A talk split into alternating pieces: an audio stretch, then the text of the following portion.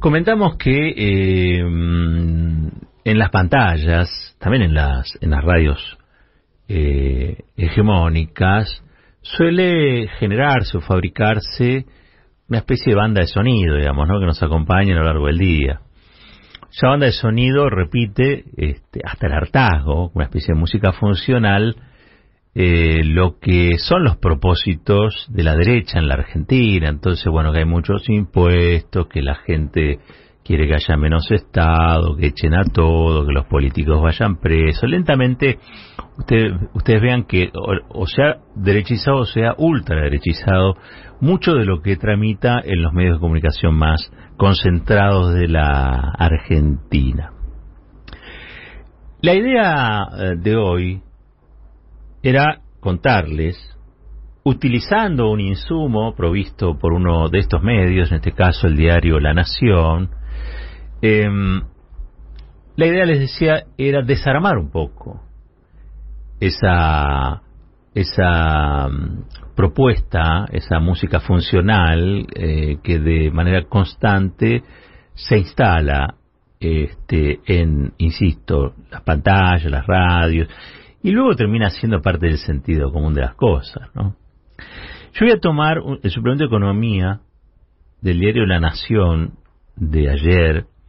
En su tapa dice, ¿qué piensan los argentinos de los sectores económicos? Encuesta exclusiva. No sabemos lo que piensan las argentinas, pero los argentinos aparentemente sí. Más allá de, lo machiruro del título, lo que plantea es que hay una encuesta donde el 79% de los consultados sostiene que la Argentina está yendo en la dirección incorrecta.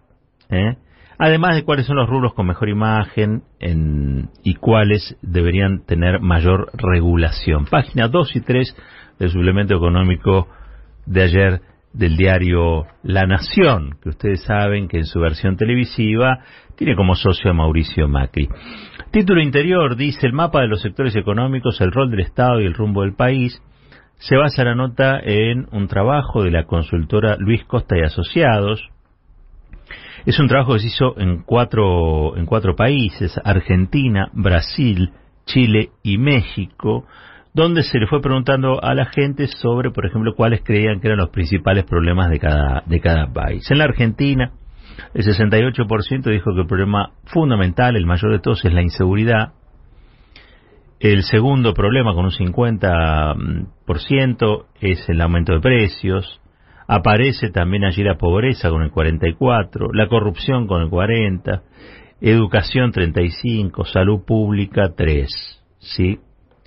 Eh, es curioso porque la, inseguridad no eh, solamente es más alta en México, sí, pero después en, general son otros los temas que aparecen en otros países, ¿no? Pero en México es del 83%, acá decía que es del 68%. Por, ciento. Em, también la imagen de los actores sociales se, se midió, se estuvo ponderando. Y, por ejemplo, en la Argentina, producto de esta cantinela ensordecedora, bueno, los políticos gozan de un desprestigio muy grande, ¿no? El 14% simplemente este, de imagen positiva a los políticos. Mira, hasta en Brasil es un poco más, más grande, el 22%. En Chile el 18%, en México por ciento. Digamos que no sería, no, no estaría siendo una, una profesión eh, valorado, suficientemente valorada por la, por la gente. Desgraciadamente le somos yo a eso. Eh, los empresarios están bien vistos en Argentina por un 53% de los consultados, en Brasil por un 66%, en Chile el 73%, en México el 68%. Claro, el neoliberalismo el neoliberalismo, eh, instala fuertemente la figura del empresario como emprendedor y como este, alguien que se destaca por sobre los demás. Es el, en teoría, el que produce riqueza. Antes, el que producía riqueza, todos sabíamos, era el trabajador, la trabajadora. Con las reformas neoliberales y su impacto, ¿no? recordemos siempre que el modelo neoliberal es sobre todo un modelo cultural, que tiene después una traducción de orden económico pero fundamentalmente es un proyecto cultural. es un modelo cultural. En ese modelo cultural, los que producen riqueza son los empresarios y no los trabajadores y no las trabajadoras. La Argentina, que tiene un historial distinto quizá al de Brasil, Chile y México, los tiene casi en la mitad los empresarios, mitad de imagen positiva. Pero es increíble cómo trepa, por ejemplo, en Chile. Increíble cómo trepa en Chile. Bueno, Pinochet no fue gratuito. Por suerte ahora hay una convención constituyente y llegó Boric. Después vamos a hablar de Boric un poquito. Bueno, los jueces en la Argentina están muy mal vistos, 17% de imagen positiva. Eh, un poquito por arriba de los políticos, pero 17%. Los comerciantes están bien vistos, 75%. Supongo que son los comercios de proximidad, ¿no? O qué sé yo, ah, eh, me parece que eso es lo que se está relevando. El 75% tiene una, una buena imagen de los ganaderos y de los agricultores en la Argentina. Dato, ¿no? Un dato. Eh, obviamente, intelectuales y científicos en la Argentina es lo más alto. Pero yo creo que acá hay algo así como de, bueno, che, ¿quiénes te parecen que son los buenos? Si, si fuera, si habría que nombrar este, religiosos, dirían la Madre Teresa de Calcuta. Si tienen que nombrar profesiones, intelectuales y científicos. Después, eh, votan opciones políticas que quieren desarmar el, el ARSAT o de financiar la ciencia y la tecnología, o que te cierran el Ministerio de Ciencia y Tecnología. Pero a cualquiera le preguntas y te va a decir, no, no, los científicos. Nosotros mandamos satélites al espacio. Los periodistas gozan de un 48% de imagen positiva, a mi modo de ver, excesiva.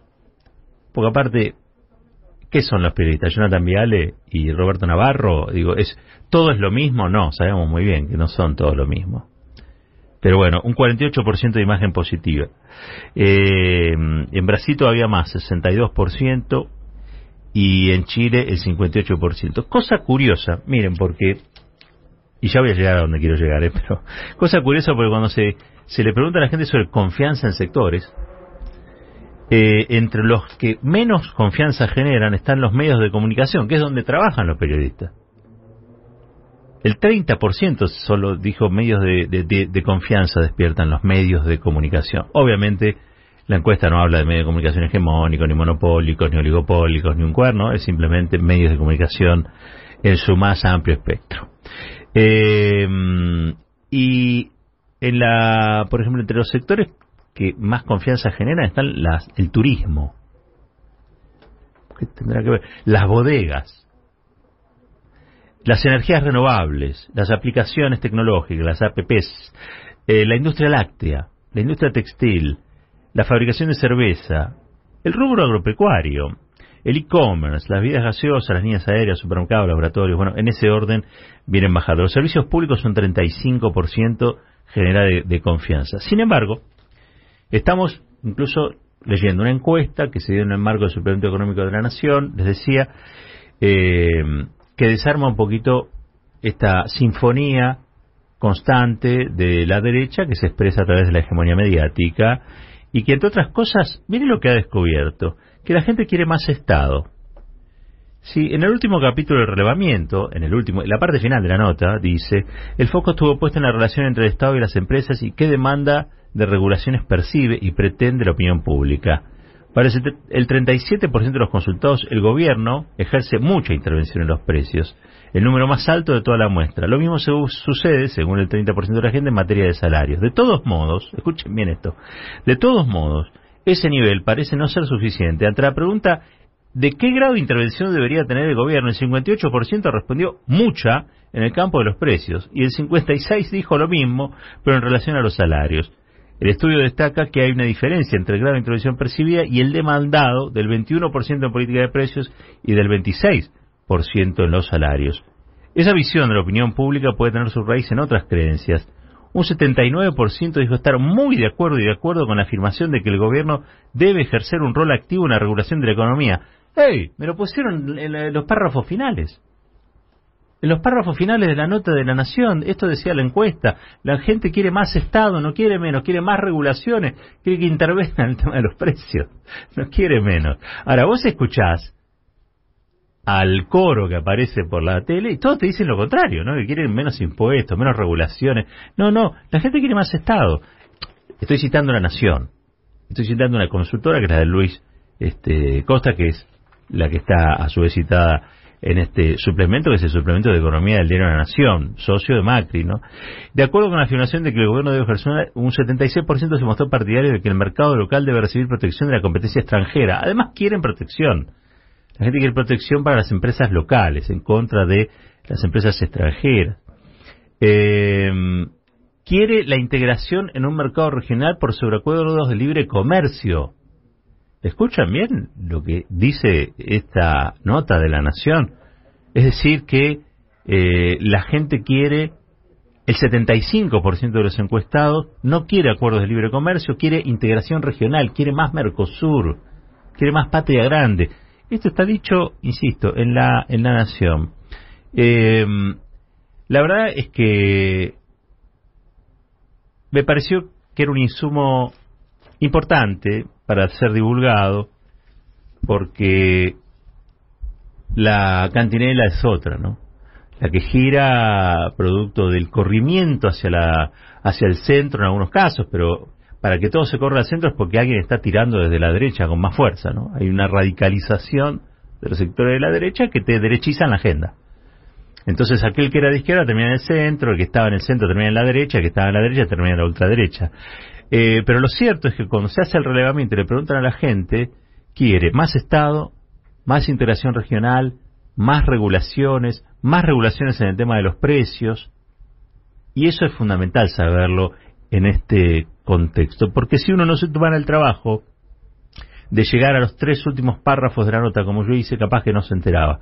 Por eso las notas hay que leerlas completas.